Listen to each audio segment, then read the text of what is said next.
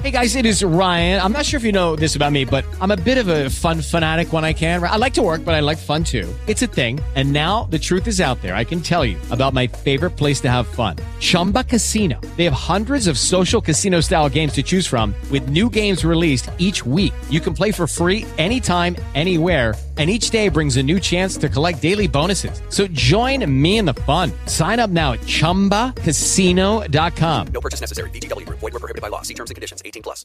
With Lucky Land slots, you can get lucky just about anywhere. Dearly beloved, we are gathered here today to... Has anyone seen the bride and groom?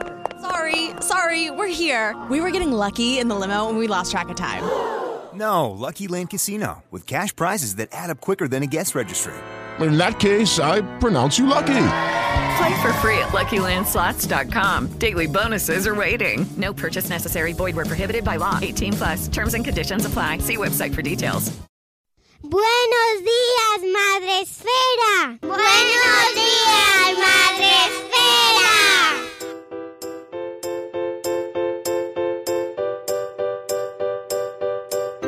Días, Madre Esfera. Hola amigos, bienvenidos un día más al podcast de la comunidad de Madresfera. Ya sabéis, el podcast de la comunidad de creadores de contenido sobre crianza en castellano, que por cierto ahora tenemos en marcha dentro de Madresfera nuestro ya tradicional carnaval de post recopilatorio de este 2020, mi 2020 bloguero, que ha sido de vosotros, de nosotros los blogueros, este 2020 tan histórico. ¿Qué ha pasado por nuestro blog? No ha pasado nada, han pasado las bolas de paja del oeste eh, o por el contrario le hemos dado una gran utilidad y lo hemos utilizado como si no hubiera un mañana. Ojalá sea así. Y por supuesto, propósitos. ¿Qué propósitos tenéis para el 2021? Para todos los que participéis ya tenéis el post dentro de nuestro blog para que incluyáis el recopilatorio en, nuestro formulario sortearemos entre todos los que participéis tres tazas fantásticas, edición especial año pandémico 2020 y muy madresféricas. Sortearemos tres tazas entre todos los que nos enviéis vuestro post, entre los que participéis hasta el 8 de enero. Y tras el aviso de servicio público y madresférico, os cuento que tenemos ahora mismo una entrevista con la psicóloga Irene Alonso Esquisabel, que es licenciada en psicología, máster en psicología sanitaria, que ha completado su formación en Finlandia y es guitarrista además, autora de varios libros sobre anorexia, neurociencia y autismo. En la actualidad dirige un centro para niños con autismo en Ponferrada. Ella es la coautora del libro el autismo, reflexiones y pautas para comprenderlo y abordarlo, junto a José Ramón Alonso, y está publicado por la editorial Shackleton Books. Y vamos a hablar con ella.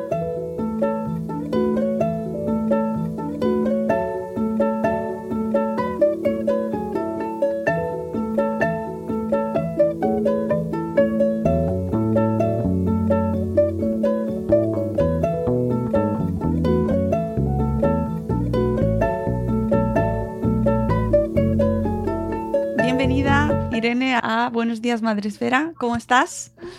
Muy bien, muchas gracias por tenerme.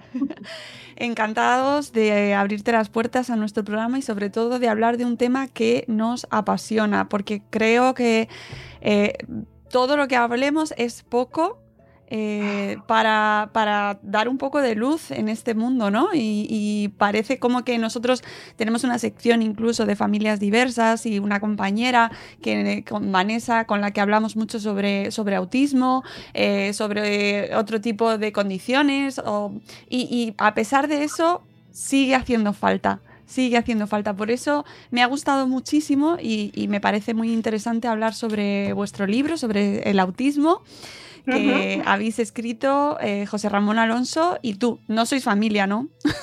Sí, ¿Ah, somos familia. vale, pensaba que era lo más obvio y digo, no va a ser, no va a ser, será casualidad. Sí, sí. sí, somos padre e hija. Bueno, fantástico, fantástico. Pues bien, entonces era la pregunta más tonta, pero la primera que tenía que hacer.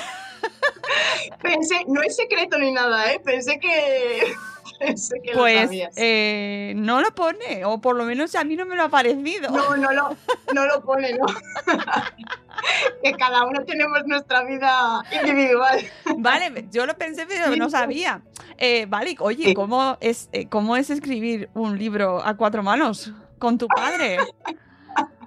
Pues es muy cómodo, la verdad, porque al final mm, nos conocemos, ¿no? Entonces. Por WhatsApp, lo podéis hacer, papá. Te mando Por el- WhatsApp. y por videollamada y es muy cómodo la verdad y además cada uno tenemos un poco nuestra parte no porque él se encarga pues sobre todo de esa parte de investigación y de, de laboratorio no por así decirlo y yo tengo más contacto directo con lo que son los niños y las y las familias no de personas con, con autismo Es que me parece que es una relación súper complementaria, que por eso digo, no, será, no serán familia, porque es mucha casualidad, ¿no?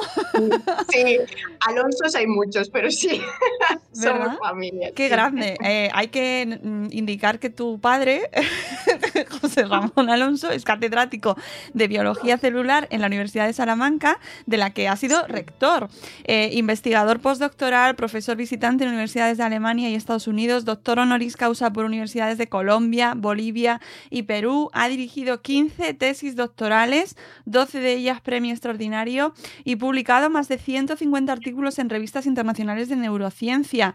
Ha ganado además algunos de los principales premios de divulgación científica de España y es autor de 40 libros de divulgación científica tanto para adultos como para niños, con 15 premios de ensayo, relato y microrelato y autor del blog Neurociencia, eh, que podéis encontrarlo en jralonso.es, con más de 2 millones y medio de visitas anuales.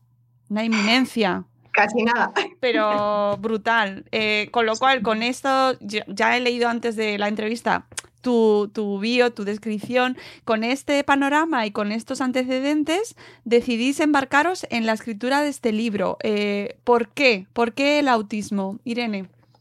Pues mira, yo creo que es un poco también lo que decías antes, ¿no? Eh, que siempre hace falta hablar un poquito más y tener un poco más de información. Sí que es verdad que en los últimos, yo creo que en los últimos años, mm, cada vez vamos teniendo más, más información, ¿no? Y, y buena información, eh, que vamos desmitificando un poco todo lo que ha sido la historia previa, ¿no? Del autismo y, y cargas que han tenido muchas veces los familiares a causa de esa historia.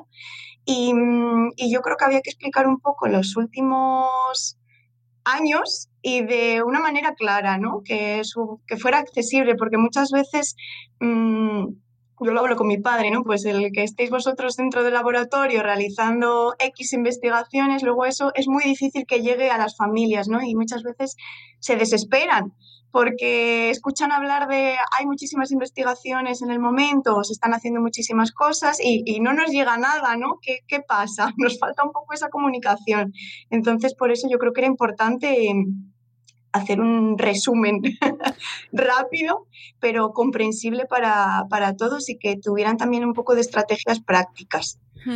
Sí, me recuerda al, programa que tuvimos con María José Más, con eh, la neuropediatra, que también intenta eh, eh, y nos trae con éxito, creo, esa alta ciencia, ¿no? Estos, el trabajo en, en laboratorios, la, lo que es la investigación cómo y traerlo a la vida cotidiana, cómo traerlo a lo que a la a la población en general que no tiene ni idea de lo que se hace en un experimento o en unos estudios clínicos, en qué le va a afectar, ¿no? Y más en algo como son, eh, bueno, pues el cerebro, que es eh, o sea, totalmente desconocido y, y que tantos mitos y tanta, tanta, tanto humo tiene a su alrededor, ¿no?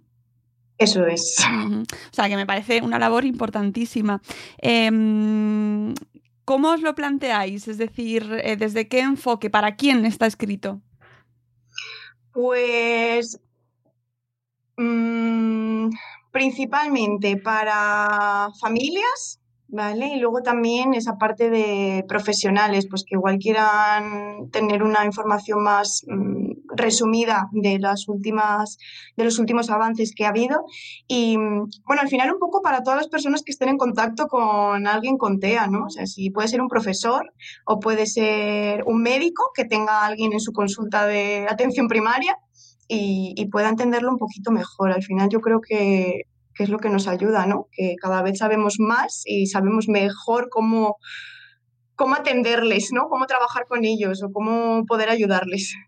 Ahora que dices eh, TEA, eh, en el libro no lo, no lo, queréis llamar TEA o trastorno del espectro autista y utilizáis CEA. Eh, ¿Por qué? Porque a mí el tema del lenguaje siempre me interesa muchísimo. Uh -huh. Vale, mm, a ver, el, la palabra TEA, eh, a mí me gusta mucho eh, la palabra que engloba TEA, que es espectro, ¿no? Porque creo que ayuda a comprender muy bien eh, lo que puede, lo diferente que puede ser un, autismo en una persona de otra persona, ¿vale? Que hay una variabilidad altísima. Y la palabra trastorno no me gusta mucho porque engloba a, pues eso, una enfermedad, ¿no? O, bueno, pues tiene una connotación negativa. ¿Vale? Entonces, eh, quizás es más adecuado llamarlo condición, ¿no? Porque es una forma diferente de, ser, igual que nosotros podemos ser neurotípicos o que tenemos el cerebro de otra forma diferente a la suya, ¿no? Entonces, eh, bueno, es por evitar un poco esa palabra que a veces nos lleva a tener una connotación más negativa, ¿no? La palabra trastorno. Eh, pero esto ya te digo que puede ir un poco en función de cada persona, ¿vale? Porque hay un movimiento últimamente muy reivindicativo de personas con, con autismo que ellas defienden que, que, que, tienen autismo, que son autistas. ¿vale? Eso lo tenía Entonces, apuntado para hablarlo después porque, porque sigo mucho a la comunidad sí. adulta autista en Twitter, eh, uh -huh. donde son súper activos y, y me, sí. me, encanta. Yo también les digo, además me encanta. Me encanta porque eh, jo, aprendo un montón y me parece una manera fantástica. Y es verdad que tienen esa, y habrás visto que tienen, eh, mira, me he ido al final del guion y todo, pero tienen ese enfrentamiento, no lo voy a llamar enfrentamiento, pero sí encontronazo en muchas ocasiones con las familias. Sí, sí, porque, a ver, yo creo que hay que escuchar un poco a todo el mundo, ¿no? Y entonces a las personas con autismo o no sé cómo lo quieres llamar ya, yo, es problema en a quien le venga mejor la palabra que prefieran utilizar, ¿vale? Pero um, la persona con autismo es la primera a la que hay que escuchar, ¿vale? Porque es la primera a la que nos va a contar eh, cómo se siente, qué, qué, opina, ¿vale? Y qué es lo que quiere. Entonces, si esa persona eh, defiende que ella es autista, pues ella es autista, claro que sí, no hay, ningún, no hay nada negativo en ese sentido, pero sí que es verdad para familias de personas que quizás no se puedan expresar y que quizás no puedan dar su opinión, el decir que su hijo o su hija es autista puede ser negativo para ellos, ¿vale? Entonces, ya te digo que es en función de, de la persona y si la persona no se puede expresar, pues es en función de su familia, ¿vale? La palabra que ellos decidan utilizar. Sí, eh, al final nosotros también optamos por, por escuchar a la. porque traemos a familias y, en muchas ocasiones, pues al final preguntas cómo te gusta, o cómo prefieres, o cómo lo sientes más tuyo, ¿no? O cómo. Cómo consideras que, que, quieres que se denomine esto, ¿no? Porque al final es que mmm, tenemos guías eh, de, de, palabras que no debemos utilizar. Eh, ya sabemos que no es una enfermedad, pero esto hace unos años se hablaba de enfermedad y, por, y entonces sí. vamos aprendiendo Irene, eh, a pasos agigantados, ¿no? Que no sí. se puede decir, que no deberíamos decir por qué, ¿no? Es todo, la verdad es que mmm, lleva su... Es difícil. Sí. sí. es difícil, sí. Y, pero bueno, yo creo que estamos en un momento buenísimo, ¿vale? Que estamos en un momento en el que vamos entendiendo qué es lo que pasa, cuándo pasa, eh, por qué pasa, ¿no? Y entonces a partir de ahí ya podemos eh, trabajar de otra manera. Ya no es ese, esa enfermedad, ¿no? Esa carga que quizá podían tener las familias y ya estamos en otro punto, es cerebro. Claro.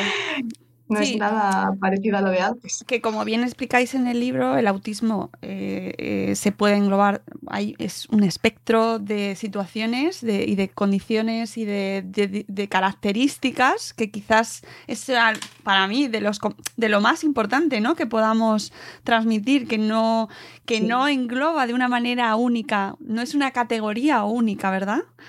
Eso es.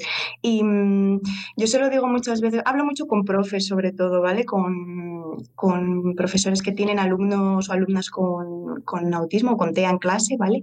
Y mm, muchas veces hablamos de que lo que ellos conocen es a esa persona Claro. con ese TEA en particular, ¿vale? No, es muy difícil que luego, si tienen otro alumno, se vaya a parecer muchísimo al que ya tenían, ¿vale? Va a ser muy diferente. Entonces, Claro, es muy es lo bonito también. Claro, sí, y es muy enriquecedor, pero es, es cierto que al que- y ya nos pone eh, entrando en el libro eh, vemos la parte histórica eh, cómo mm, se va visibilizando, se va hablando cada vez más, más de ello y nos vamos dando cuenta de lo complejo que es. Porque antes, eh, bueno, es muy reciente, relativamente reciente, ¿no? De este concepto. Sí. Tenemos una historia muy moderna realmente ahora de, de lo que es la concepción del TEA, ¿no? Porque el, el previo creo que es un poco terrible, ¿no? El que consideraran que era un problema eh, de padres, sobre todo madres además, ¿no? Como siempre, Eh, como siempre. Sobre todo decir. madres, como siempre, sí. Eh, que no querían lo suficiente a sus hijos, que no les mostraban el cariño de una manera mm, suficiente, ¿no? Ese afecto, a mí me parece horroroso. Sí, Vale. la, la teoría de las madres nevera, ¿no? Me parece que se Las llama. madres neveras, sí. Mira, es que eh, es que solo leerlo ya te pone de muy mal humor. Sí, Por te pone favor. los pelos de punta. Y sobre todo los métodos que utilizaban también para curar esa enfermedad que les habían provocado las madres, nevera a sus hijos, ¿no? Que muchas veces era eh, separarles y tenerles aislados eh, a los hijos de sus madres. Imagínate qué sufrimiento, ¿no? Tanto para ese niño que no conocía nada más que su entorno familiar, eh, o para esos padres, ¿no? Que encima te culpan de lo que le pasa a tu hijo y no te dejan verle, ¿no? Y encima la culpa es tuya, Y la culpa es tuya, claro. porque eres Claro.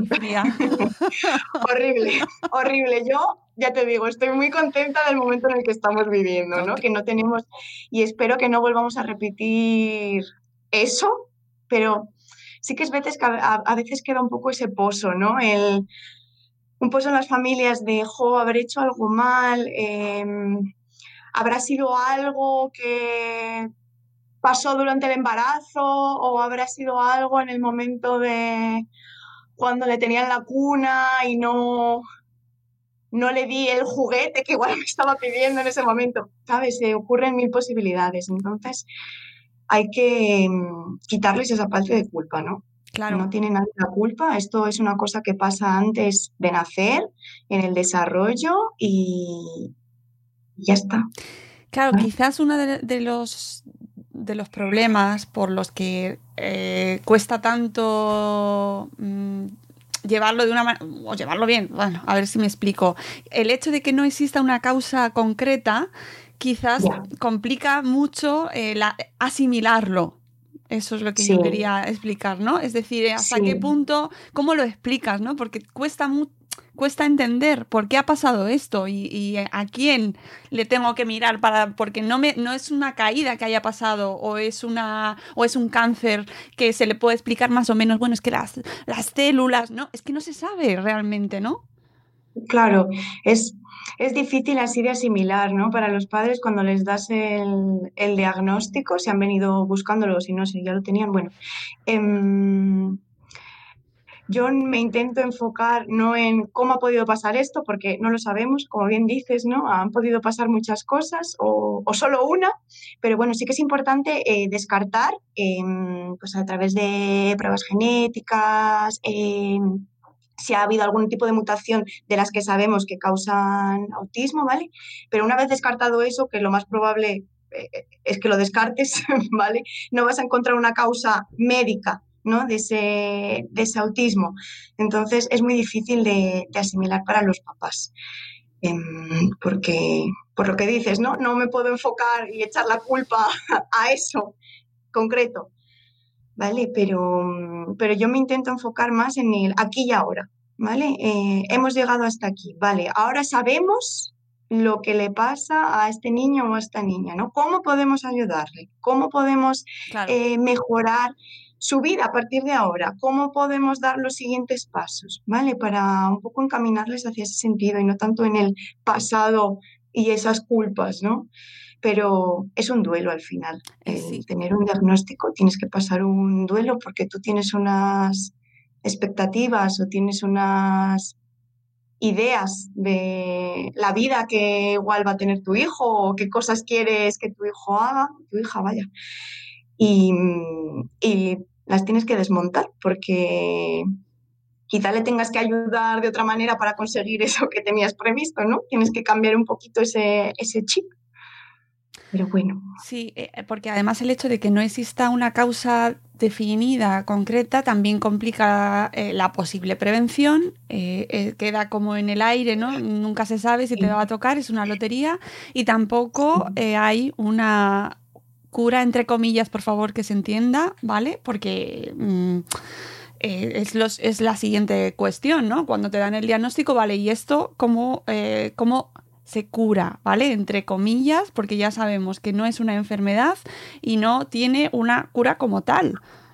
Pero, pero es a lo que se va. Es decir, es, yo quiero que mi hijo tenga una vida funcional, una, y mi hija tenga una vida funcional y pueda valerse por sí mismo. Y, ¿No? Sea autónomo, ¿verdad? Sí, sí, sí. Pero. Mm, Claro, es que no es una cura, es nosotros sabiendo esto, ¿no? Mm, ¿Qué estrategias podemos utilizar o qué herramientas podemos dar a este niño, a esta niña, para, para tener una vida funcional y, lo más plena posible, hasta donde él pueda llegar o queramos llegar un poco entre todos, ¿vale? Ay, Dios. Eh, en el libro, en el libro explicáis súper bien. Eh, tenéis una parte eh, teórica, sobre todo al principio, en qué consiste el CEA, cómo para que la gente lo entienda. Además, súper clarito, con un lenguaje muy accesible, muy sencillo, identificando bueno, pues las diferentes funciones que se pueden ver afectadas o no, ¿no? dentro de, dejando siempre claro que es un espectro y que existe una variabilidad inmensa. ¿no? habláis del, de los, del diagnóstico, por ejemplo, que le dais mucha importancia al tema del diagnóstico. Sí, yo creo que es importante ponerle nombre, ¿vale? Porque eso es lo que posibilita luego poder trabajar en una determinada dirección. Porque en ese momento en el que no sabes qué es lo que pasa, ¿no? Cuando no sabes si puede ser una cosa o puede ser otra, o luego no sabes bien qué herramientas aplicar, ¿vale? Porque una vez que entiendes que tu hijo, pues eh, tu hija tiene autismo, ¿vale? Pues puedes mm, explicarle las cosas de una determinada manera y sabes que si utilizas apoyos visuales le va a resultar mejor o que si le estructuras su día a día es probable que mejore la rabieta, si es que tenía muchas, ¿vale? Entonces te posibilita eso, ayudarle y el darle herramientas para defenderse y para vivir el día a día. Efectivamente. ¿Y por qué llega tan tarde? Porque para muchas familias este diagnóstico se considera, o sea, lo, eh, sienten que llega tarde. ¿Por qué no se puede pues diagnosticar antes? A ver, yo creo que ahora se está empezando a poder diagnosticar relativamente pronto, ¿vale? No es tan pronto como nos gustaría, que quizá fuera, pues ojalá que fuera un recién nacido, que le haces un pinchacito en un dedito y con una prueba de sangre tuvieras un diagnóstico, sería maravilloso, ¿verdad?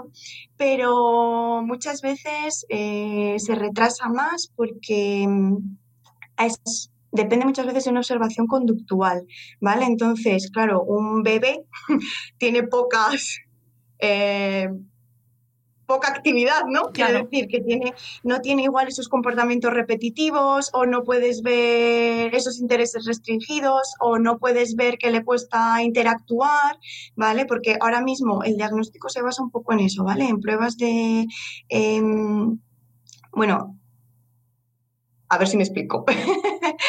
Hay em, muchas eh, áreas que tienes que explorar, ¿vale? Y lo tienes que explorar con la familia y con, con el niño, ¿vale? Entonces, eh, un bebé es muy difícil explorar determinados aspectos, como puede ser un lenguaje, ¿vale? Que es un bebé. Entonces, se retrasa también porque mm, en los momentos, sobre todo, de niños que estarían en la parte del espectro que vamos a decir más eh, leve, ¿vale? Em, se camufla, ¿vale? Porque son niños que eh, tienen un lenguaje que lo desarrollan a la, a la edad típica, ¿vale? No hay un retraso ahí en el lenguaje. Em, luego en el cole cuando empiezan em, normalmente van bien. Lo que pasa que una vez que van interactuando más con esos niños y con personas adultas, em, te vas dando cuenta de ciertos detalles, ¿no? Pues que igual él sí que interactúa, pero solo interactúa en base a determinados intereses, ¿no? Es un niño que solo te habla de, la Segunda Guerra Mundial. Pues, pues bueno, pues está fenomenal que él nos quiera contar su interés, que es fantástico, porque seguro que se quiere dedicar a, la historia y va a ser un profesor estupendo, pero, pero claro, no nos habla de más cosas o no se interesa con otros niños para jugar a, a un baloncesto. ¿Vale? Entonces, hay determinados aspectos que se ven cuando son más mayores, eh, sobre todo en eso, sobre todo en niños em, que están en, la parte más alta, ¿no? del, espectro. Y luego, con el tema de niñas, eh, también se dificulta un poco porque, em, bueno, mm, se ha visto que las niñas camuflan, ¿vale? Camuflan como, se entiende como tal, ¿no? Camuflaje. se camuflan socialmente, ¿vale? ¿Por qué? Porque mm, cuando son pequeñas, muchas veces los intereses que tienen son típicos de las niñas de su edad, ¿vale? Pues niñas pequeñas de infantil o primaria, pues que les gusten los ponis, les gustan muñecos, les gustan, ¿vale? Cosas típicas, animales, que, cosas que les gustan a muchas niñas también de esa edad y muchos niños. Em, y luego de mayores eh, aprenden a copiar y aprenden a utilizar gestos que ven a sus compañeras.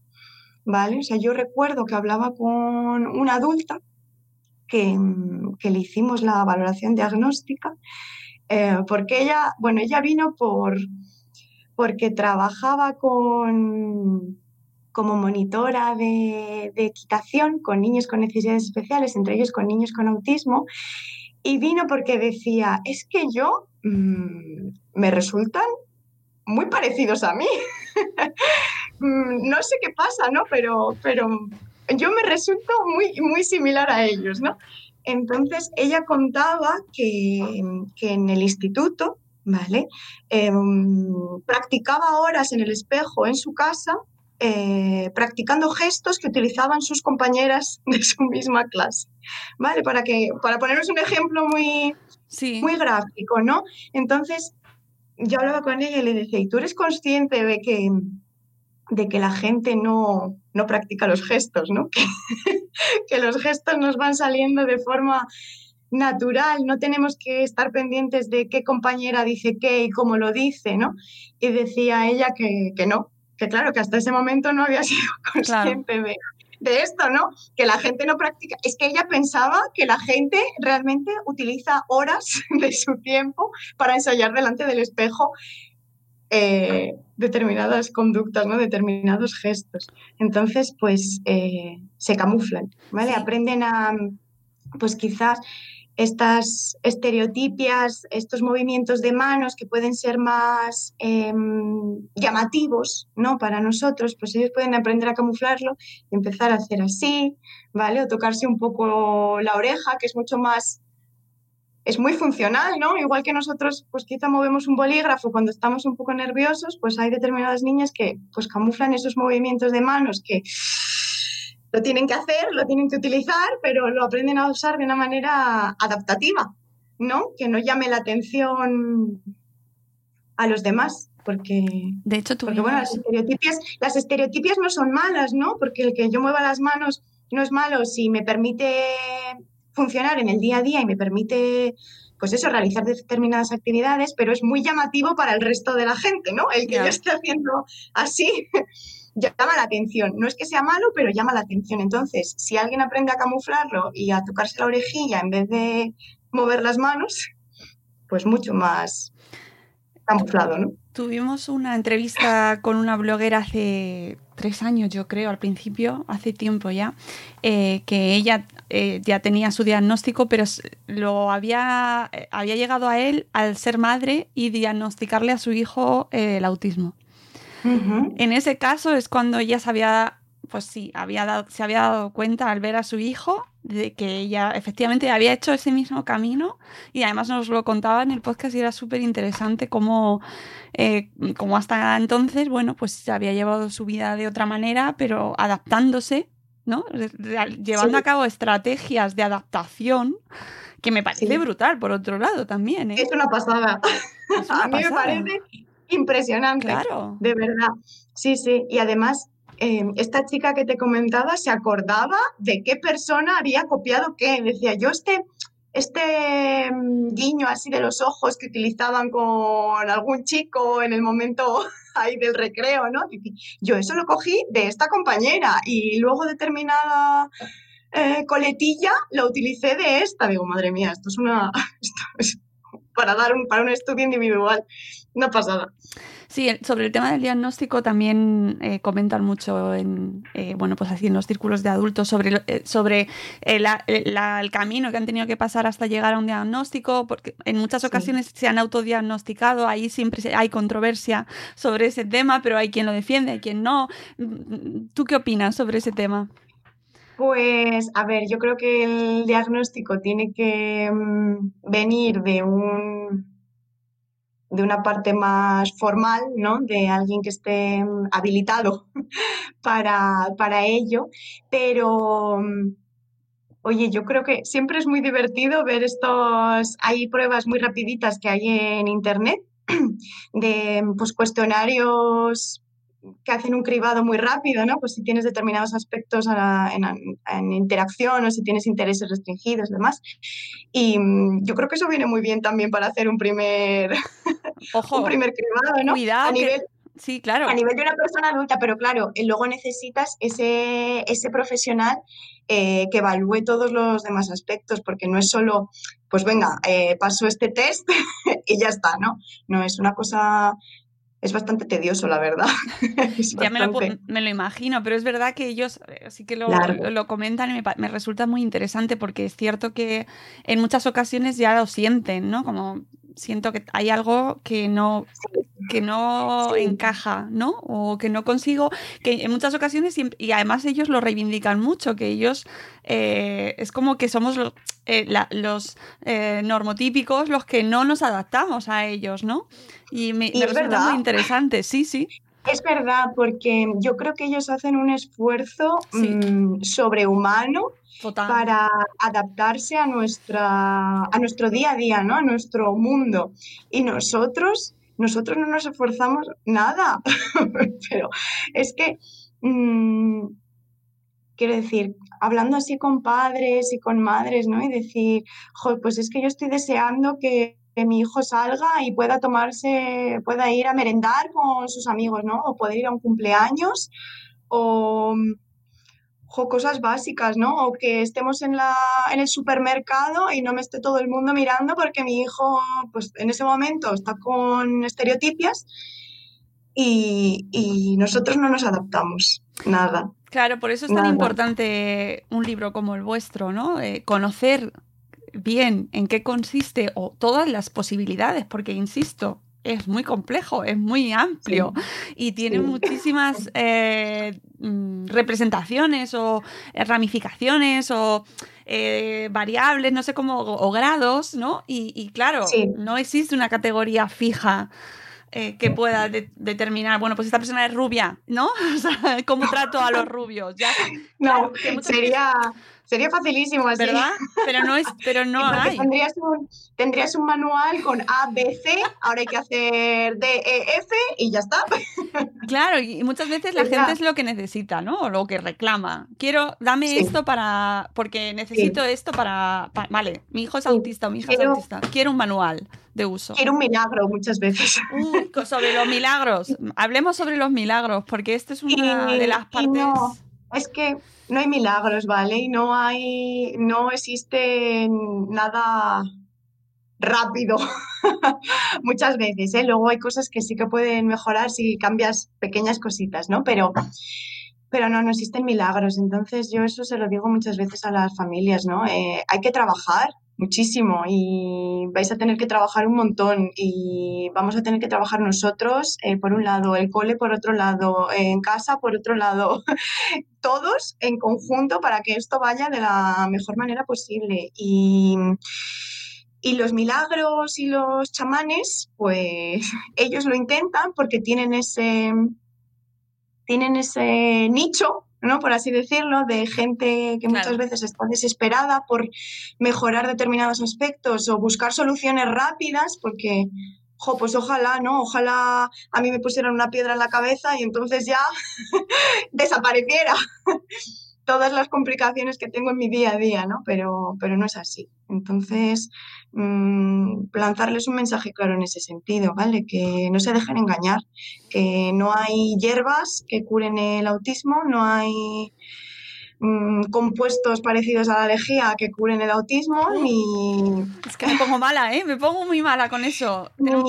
ni- y que no hay que curar el autismo, que el autismo no se cura, que no es una enfermedad, ¿no? Que es una manera diferente de procesar la información y de dar respuesta a, a esa información y, y no la expresan de la misma manera que lo expresamos nosotros. Entonces eso no, no hay que curarlo, hay que saberlo entender, ¿vale? Para, para darles la mejor respuesta por nuestra parte, ¿vale? Porque si no, no- si no les entendemos no, no podemos llegar a ellos. Mm.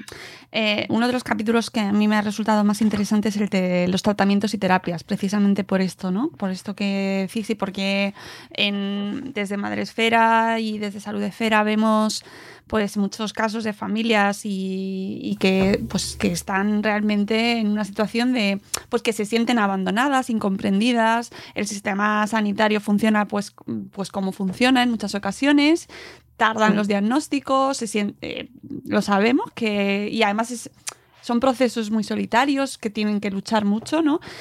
Y, y claro, cuando te llega un mensaje di- privado eh, de tal, es que además los he visto, de, de- de doctores, supuestos doctores, supuestas eh, gen- profesionales sanitarios, eh, asegurándoles que con un tratamiento se van a curar, Es terrible. es Yo- terrible. O sea, es que no podremos Sí. decirlo lo suficiente. Y, o sea, ¿cuántas veces pasa, está pasando en Instagram, por ejemplo, en redes sociales, el machaque que se le está haciendo a las familias que bastante tienen con sus situaciones, con, con que a lo mejor no, pues acaban de llegar, acaban de recibir el diagnóstico, no lo han procesado y son objetivo directo de esta gente. Sí. Es terrible. Em, así que yo creo que hacéis una labor maravillosa en difundiendo que eso no, que eso no existe, ¿no? Quiero decir, que no existen esas curas milagrosas ni esos tratamientos milagrosos, ¿no? Que, que lo que hay que hacer es trabajar y, y dar el mayor número de herramientas, ya está. Luego en los tratamientos que indicáis, eh, aparte de, o sea, me hace mucha gracia, el te- eh, las, habláis de las terapias, o sea, de, las, de los tratamientos que se usan, que también existe controversia sobre este tema, que yo creo que también contribuye a que sea un poco farragoso, ¿no? Este mundo a veces. cuando Sí. lo ves, porque eh, sobre el ABBA, por ejemplo, hay de todo, o sea, se escucha de todo. Y Sí. y vosotros lo, lo decís en el libro, ¿no? Como entre ellos mismos, entre los propios profesionales, se atacan. Y entonces, esa es una sensación que desde fuera es como, no estoy entendiendo nada. Pero claro, es- fatal, ¿no? Claro, ¿y quién aprovecha eso? ¿Quién aprovecha eso? Los otros, los que venden es. la lejía. Eh, es así. Eso es. Pero, pero ¿qué hacemos ahí? Es decir, Irene, mm, ¿Qué hacemos ahí? Bueno, pues lo primero que... Lo que ya hemos dicho, ¿no? No existen curas milagrosas. Y luego eh, los tratamientos y las terapias, pues que sean basadas en, en evidencias, ¿no? O sea, que no sea, mm, voy a probar esto que me están diciendo que quizá venda, porque, o que quizá venda y sirva, ¿no? Em, no, o sea, ciñete a cosas que te digan, profesionales que te digan, mira, em, hay que trabajarlo mm, en conjunto, entre todos, va a ser un trabajo mm, largo, va a ser costoso, porque lleva tiempo y, mm, también huye un poco, hu- huye un poco de esos sitios en los que te aseguren que solo eh, lo van a poder solucionar ellos, ¿no? Em, esos de, no, si no viene aquí todos los días, a todas horas, no vais a poder hacer nada, ¿no? Hay que huir un poco de eso, es buscar eh, también un poco, dependiendo del profesional, ¿no? Que quizás tengas más afinidad con unos profesionales que con otros. Entonces, es buscar un poco el conjunto, ¿no? Eh, ¿Dónde se va a encontrar la familia también mejor? Eh, y en un sitio que utilicen mm, prácticas basadas en la evidencia, ¿vale? No inventos que se le ha ocurrido a alguien y quieren utilizar en ese momento y tener conejillos de indias, ¿no? Por así y que hay muchas, y que hay muchas. Eh, Hay muchísimas, sí. vosotros habláis en el libro de las terapias, eh, terapias alternativas. Es que, es que este, Podríamos estar tres días hablando de las terapias Es que este capítulo es para enmarcar, ¿sabes? Porque, claro, eh, desde la terapia de integración sensorial, la integración auditiva, el abrazo forzado. Es que- Mm, Sí. que, a ver, desde el respeto a quien eh, confía en que eso les pueda ayudar porque están en esa situación, pero. Qué Sí. rabia da, qué rabia da. Da que rabia, es- claro, da ¿no? sí. Eh, Sí. o por ejemplo habláis del uso del cannabis. Bueno, si alguien lo quiere utilizar porque le gusta, pero bueno, que esto no se lo dé a su hijo. Ya está. O sea Claro. que- Sí, que sobre... Y mira, esto lo, esto lo compartí en Instagram, el tema de las flores de Bach, eh, porque además se comparte muy alegremente. eh, y como si no, bueno, pues funciona fenomenal y funciona para todo. Como no existe evidencia científica, pues claro, eh, Claro, pero hay que... sí. Si tú buscas unas relaciones de causa-efecto, es que la puedes encontrar en casi cualquier cosa. Quiero decir, me tomo esto y mejoro, pues fenomenal. Puede ser un vaso de leche, puede ser flor de Bach, puede ser mm, que me he quitado el pan. Pues eso, que busquemos, eh, que, que se busquen evidencia científica, pero que es que mm, da mucha rabia porque al final la gente pensando que es inocuo y que son, al final, bueno, ¿qué va a pasar? Bueno, va a pasar que en primer lugar pagas una pasta. Un montón. Además que no suelen ser baratos, claro, Claro. porque hay que aprovechar Claro, este tirón. claro, sí. claro. O sea, que las Sí. gotas mm, no son nada baratas. No, Exactamente, y no está demostrado. Y luego hay una parte, No. Claro, luego hay una parte muy interesante, ah, bueno, por supuesto la homeopatía, un saludo a nuestros amigos, y la aromoterapia. No está demostrado que ayude en ningún caso, así que... No. Y eh, las actividades gratas que no son terapias, que esto también me resulta muy interesante, porque ahí, claro, vosotros lo, lo decís claramente, te va a encan- o sea, es muy probable que lo pasen bien y eso está fenomenal.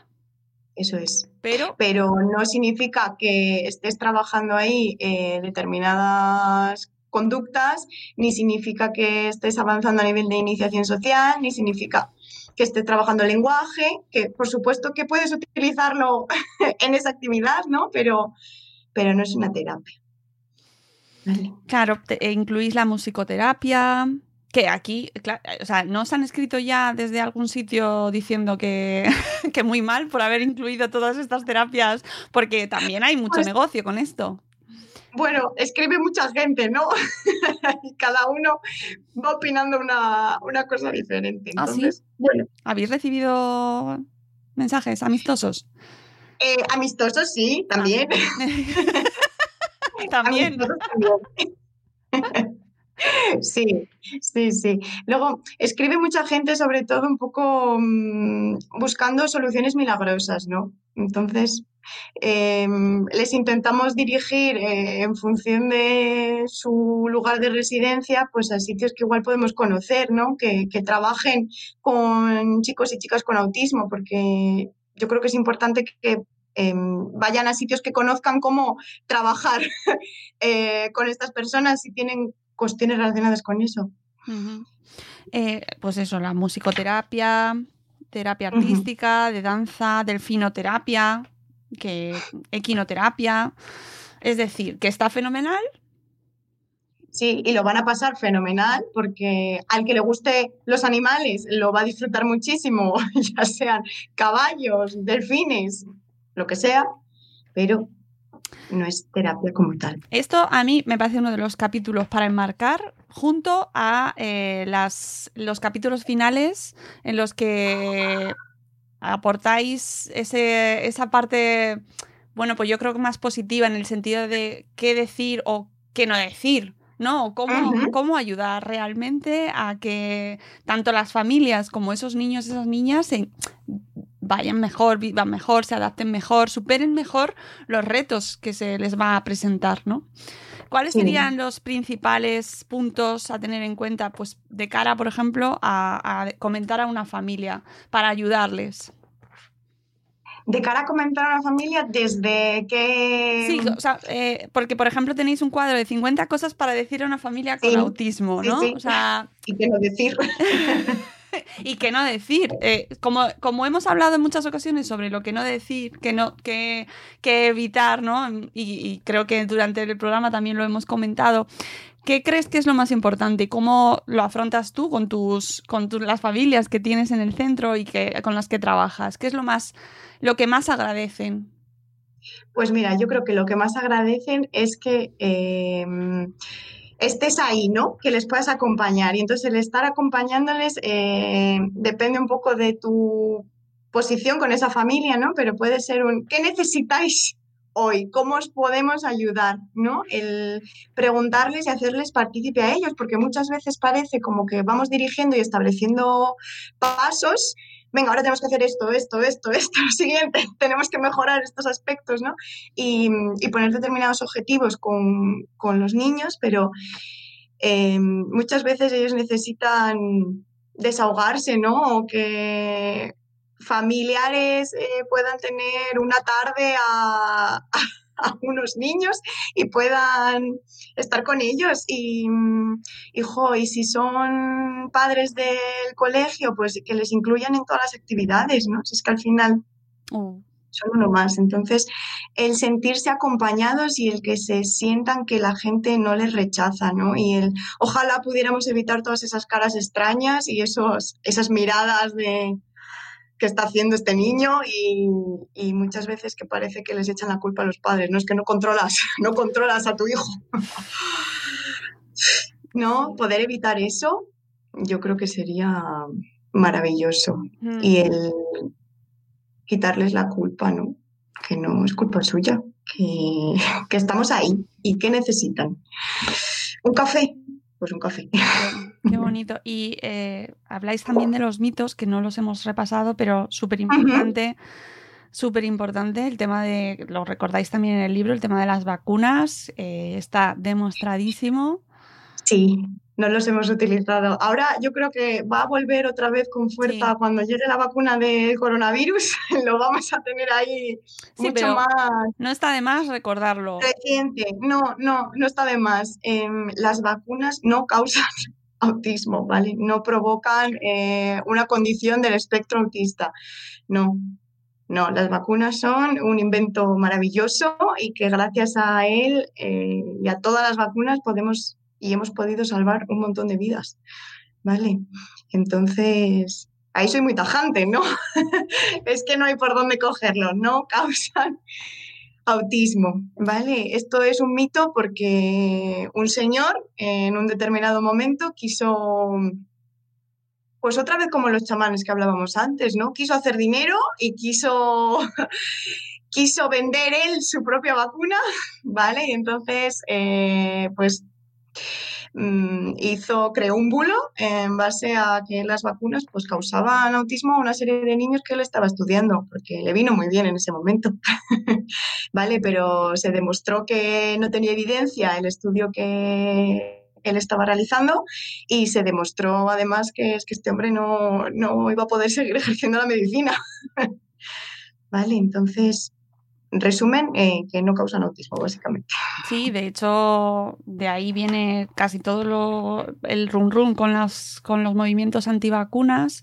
Eh, viene mucho en parte por ese, por ese hombre y por lo que originó, a pesar de que se ha eh, demostrado que era falso, que, que lo había hecho a propósito, que, y a pesar de eso, eh, se originó, se han originado en Estados Unidos unos movimientos potentísimos antivacunas con gente famosa a la cabeza, con manifestaciones mm, que yo de verdad, o sea, no puedo entender. Sí, sí. Hay algún, hay algún tuit incluso de, ahora que me estoy acordando, de, de, Donald Trump, pero bueno. No me extraña nada, no me extraña no nada. Me extraña, ¿verdad? Con, qué raro, qué raro, un hombre que, que, dice cosas tan coherentes y tan sensatas, ¿no? Y otra, Exactamente. Y, y, y a mí, me, me, cuando escucho a la gente que dice, no nos metamos con los antivacunas, es, es decir, desde entendiendo que, la, que y a, eh, que entendiendo que la gente que tiene dudas sobre las vacunas puede tener dudas de una manera razonable, puede tomarlo con escepticismo y no pasa nada y no hay que menospreciar a las personas que lo ven con una, de una manera crítica, que no en absoluto, pero oye, es que tenemos los datos, es que está demostrado que este estudio fue falso, que estaban falseados los datos y que eh, lo que se defiende desde ahí está eh, distorsionado y que además hay intereses. Es que... Claro. es que hay intereses en el otro lado también, ¿no? Es que... Eso es. Ay. Pero, no sé, hay determinadas semillas que parece que calan y, y, y se quedan ahí. Dijo, pero ¿cómo puede ser esto posible?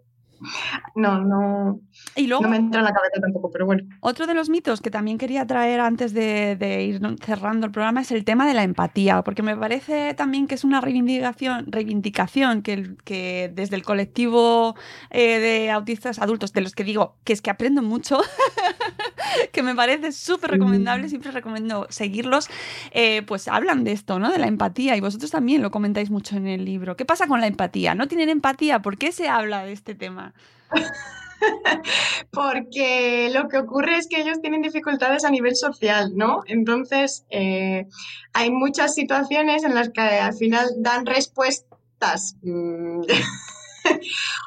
que no son igual las más adecuadas en ese contexto, pero no significa que no tengan empatía, sino que simplemente no han leído el contexto de una manera adecuada y entonces su respuesta no es adecuada a esa situación, ¿no? Eh, luego que muchas veces son literales, entonces, eh, pues, pues no hacen cosas por fastidiarte, ¿no? Sino que es que las han entendido así, ¿no? que una madre diga a su hijo, chico, es que vas pisando huevos, ¿no? Porque va muy lento por la calle y entonces el niño se pare y empiece a buscar los huevos por el suelo, que no es que esté queriendo mmm, pues chinchar a su madre, ¿no?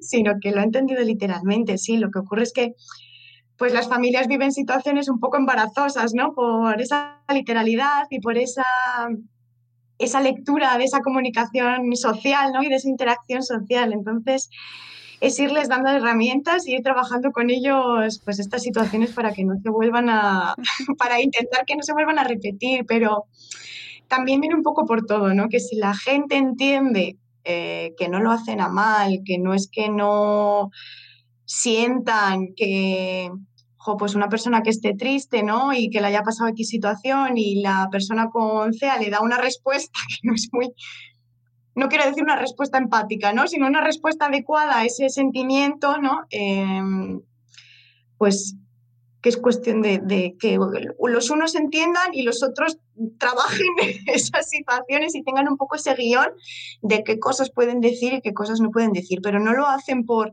porque no sientan tan bien ni porque, ni porque no mm, sean conscientes igual de que esa persona, eh, pues eso, esté un momento más triste, más enfadada o alegre, ¿no? Pero, sino porque no leen el contexto de una manera.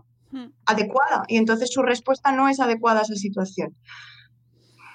Sí, Me parece muy interesante porque mm, ahí tenemos una responsabilidad eh, tremenda. El resto, bueno, con- eh, pues los que nos consideramos normotípicos y que eh, tenemos nuestra balanza de situaciones y de comportamientos, nuestros referentes son los nuestros y entonces todo lo que no es lo nuestro es diferente y está y es erróneo o, o fuera o, o lo apartamos o es lo, lo, lo, lo que está mal, ¿no? Por así decirlo, ¿no?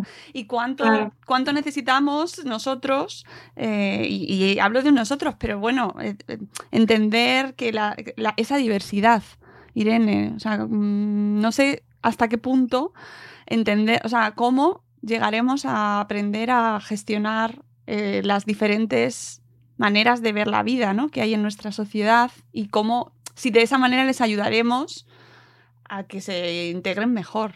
No sé.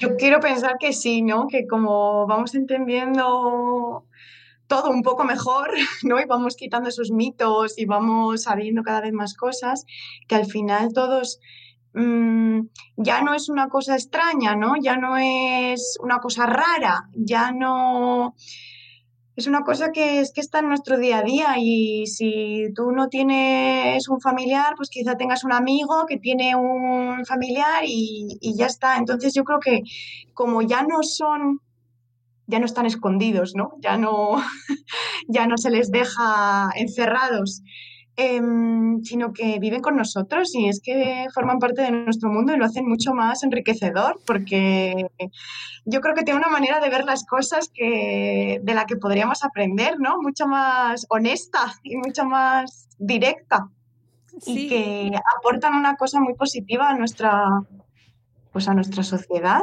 y que nosotros como sociedad lo que tenemos que hacer es mm, entender que, que es que forman parte, ¿no? Que es que somos diversos y que todos tenemos unas peculiaridades y unas características y, y ya Sí, está. sí, no obligarles a pasar por el tamiz de la normalidad, ¿no? Para integrarse, que yo creo que a veces es lo que Uy, les- es les- que, ¿qué es normalidad? Claro, claro, claro, Igual la línea no está definida, ¿no? Entonces, claro, claro. Mm. ¿Con, qué? ¿Con, respecto a qué? ¿Con respecto a quién? claro, A ver, claro. ¿con respecto a qué hombre blanco lo comparamos? ¿No? Sí, Es, sí. es complicado y, y, mm, y, por ejemplo, otro de los retos fundamentales me parece el de la autorregulación emocional, ¿no? Eh, me gusta mucho el, el icono de la cuchara, el simbolito que usan en Twitter y entender por qué lo usan, a qué se re- qué quiere decir. Es que, claro, son tantas cosas y entender que necesitan su procesar su, su vida y lo que les pasa de otra manera, ¿no? Te, me parece muy interesante para nosotros también entender cómo, cómo ayudarles, Sí. ¿no? Sí, yo creo que además como cada vez va, pues van teniendo más voz, ¿no? Pues a partir de Twitter o a partir de jo, las redes sociales, yo creo que han venido muy bien en ese sentido, ¿no? Y, y yo creo que es de donde más podemos aprender, si es que es de las propias personas que con esta condición, ¿vale? Porque los demás somos casi meros, bueno, no meros espectadores, pero no lo vivimos en primera persona, con lo cual, ¿quién mejor que ellos, ¿no? Para, para explicarnos.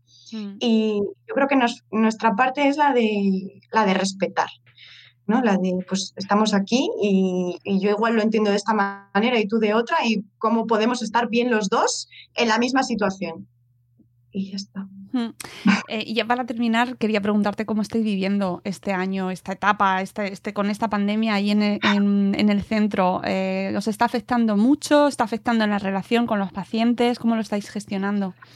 Pues, a ver, mm, la parte inicial, ¿no? de la pandemia, esa parte de marzo, abril, creo que fue durísima para, para todos, ¿no? El- porque fue esa ruptura de todas las rutinas que teníamos establecidas, eh, todos los recursos se paralizaron, porque paralizarse en el sentido de que no se podía continuar ir presencialmente, ¿no? Ya no podían ir a, a un cole o nosotros no podíamos acudir Claro. presencialmente al trabajo.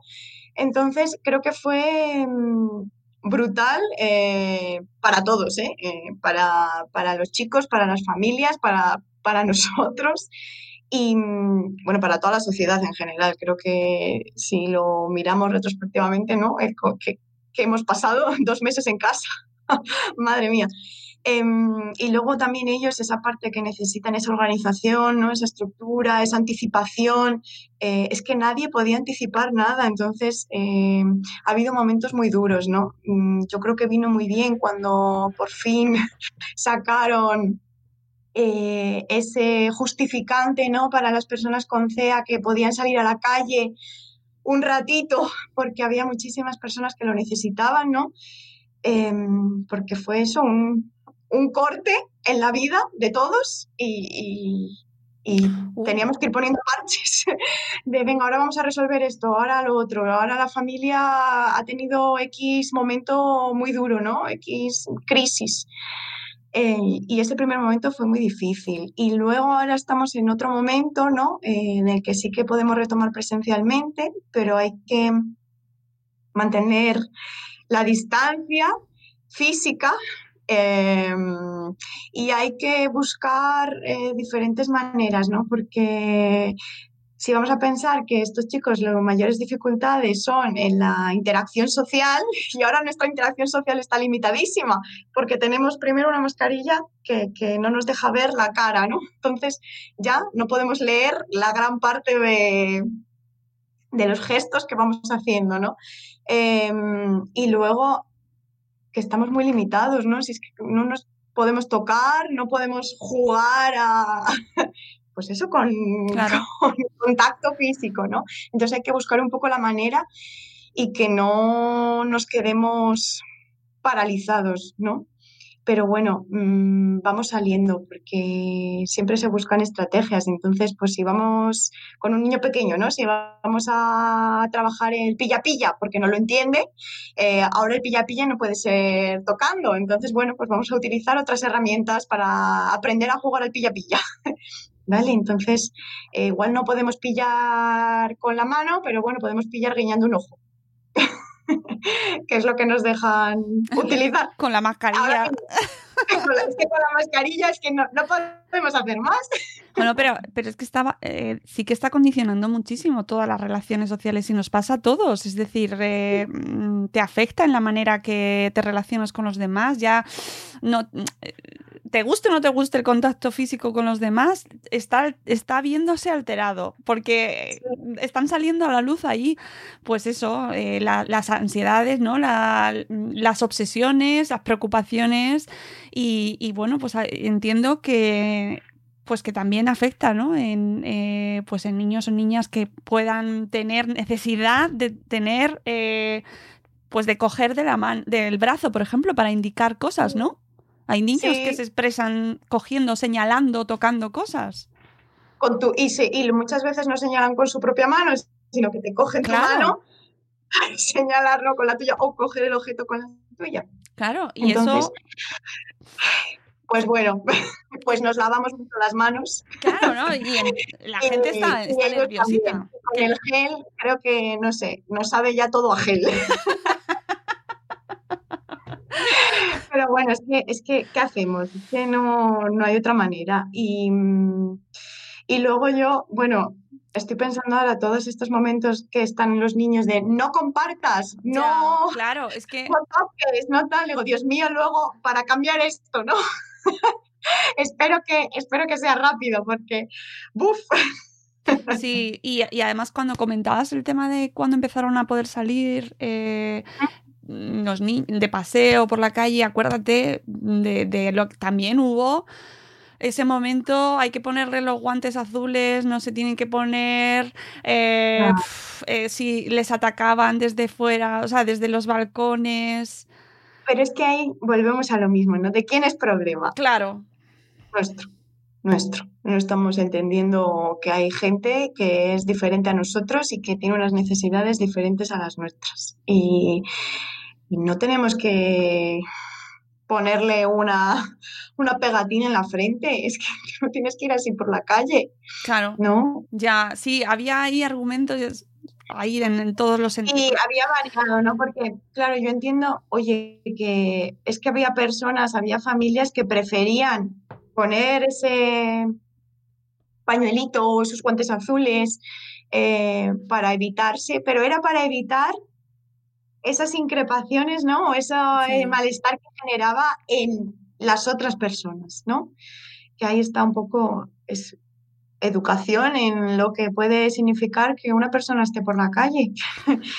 eh, que hay otras necesidades, que es que no somos todos iguales y no pretendemos ser todos iguales, qué aburrimiento sería. Claro, y que no son visibles y que no se habla de ellas. Claro, es que, a ver, muchas veces es que es una discapacidad sobre todo a nivel social, ¿no? Una diversidad Sí que- a nivel social.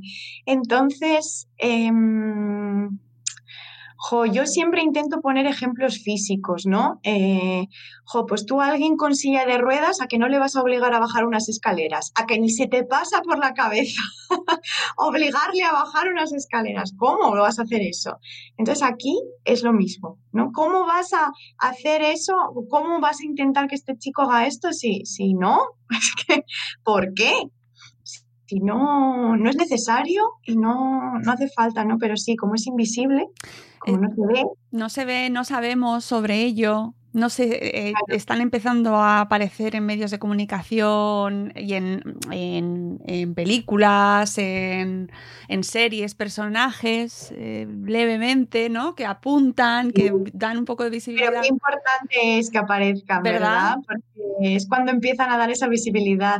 Y mm, lo que sí que es importante es que aparecen y, y remarcan unas características de, de parte del espectro, ¿no? No de...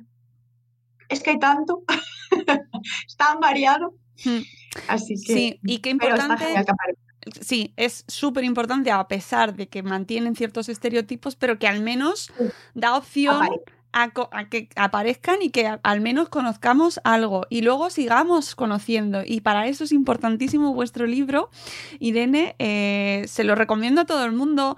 A familias y profes, tengáis o no tengáis eh, casos cercanos, a vuestros hijos o vuestras hijas sean autistas o no, me parece una lectura súper interesante, súper recomendable para todo el mundo, precisamente por lo que todo lo que hemos estado hablando en este programa, que es eh, cómo ayudar a cómo poner también de nuestra parte para que para permitir su integración, ¿no? Y, y saber, porque al final eh, es- quieres conocer al, al resto de la sociedad y son parte de la sociedad. Eso es. Qué bien, me alegro mucho que lo recomiendes. Mucho, sí. Muchas gracias. Sí, me parece muy interesante porque, y muy recomendable porque me parece que al final, eh, eh, si te gusta el eh, convivir, ¿no? Y buscar una convivencia de, lo mejor, de la mejor manera posible, tienes que conocer cómo es el resto de la sociedad. Y, y las personas autistas están en la sociedad y son, forman parte de ella. parte de ella y, y nos dan muchas cosas, ¿no? Muchas cosas positivas. Entonces, como todos. Reclamándolo e identificándolo, da- poniéndoles nombre, eh, asumiendo sus características que, sin esconderlas, ¿vale? Trabajando para, para optimizar sus posibilidades, su, su rendimiento, como todos hacemos. Ojo, Eso es, si es que todos tenemos puntos fuertes y puntos débiles, ¿no? Entonces, los puntos débiles hay que intentar mejorarlos y los puntos fuertes los explotamos, claro, como, claro. como hacemos todos. Exactamente. Eh, pues súper recomendable el autismo, reflexiones y pautas para comprenderlo, para entender que, que- de qué estamos hablando y para abordarlo de la mejor manera posible. Familias que nos escucháis, acudid a profesionales eh, que, de confianza, buscad en redes, buscad eh, bloggers que tenemos en la comunidad que escriben sobre ello, asociaciones. Eh, no, no estáis solos, no estáis solas, ¿verdad? Hay mucha gente No, que está trabajando por gente. vosotros. Así que, Así que no que pregunten, si tienen cualquier duda, que pregunten, que no se obcequen con una opción y, y se queden con eso y que no se crean milagros. Exactamente. Pues Irene, muchísimas gracias. Eh, ha sido un placer charlar contigo. Eh, oye, ¿dónde te puede encontrar la gente? ¿Estás en redes? Yo no te he encontrado. ¿No me has encontrado? No. Pues es que redes, no. No. Mira, tenemos, tenemos una página web también, ¿vale? Que vamos colgando recursos y vamos colgando artículos eh, relacionados también con, con el CEA, ¿vale? Y luego presencialmente estamos en Ponferrada, en León. ¿y la página En web cómo es? La página web es equipoatenea.org, Vale. ¿vale? Luego lo pongo en las notas del programa para que la gente pueda buscarte. Es que a mí esto ti- tienes que tener algún sitio donde podamos buscarte. Porque tu padre es más visible, te lo tengo que decir. O sea, Sí, es verdad, es que le gusta muchísimo el tema de redes y demás. A mí es que me gusta la, la intervención directa. bien, bien, bien. Así os complementáis. Eso es, Pues por no marear demasiado. No, marea todo lo. Mira, precisamente de eh, hace falta. O sea que Vale. no os quedéis cortos en este tema, que hay que dar mucho la lata y, y divulgar, sobre todo cuando se hace bien y se hace con contenido de rigor, con evidencia científica y positivo, además, ¿no? Eh, que me parece lo más importante. Así que hay que, hay que dar caña en redes también. Irene, muchísimas gracias. Muchas gracias a ti, Mónica. Ha sido un placer. Me alegro un montón. A todos los que nos estáis escuchando, ya sabéis, tenéis deberes para eh, estas navidades. El autismo de la editorial Shackleton Books, a los que damos las gracias por ponernos en contacto con Irene, que ha sido un placer charlar contigo. Y nada, y felices fiestas, que ya lo que viene ya es eso. Es que no estoy nada ubicada con esto de las navidades. Yo tampoco, son muy raras, pero bueno, es lo que toca, así que ya. Lo celebraremos de la mejor manera posible, la que nos dejen. Amigos, nos vamos. Volveremos en un nuevo episodio de Buenos Días Madresfera. Hasta luego, Mariano. Adiós. Adiós.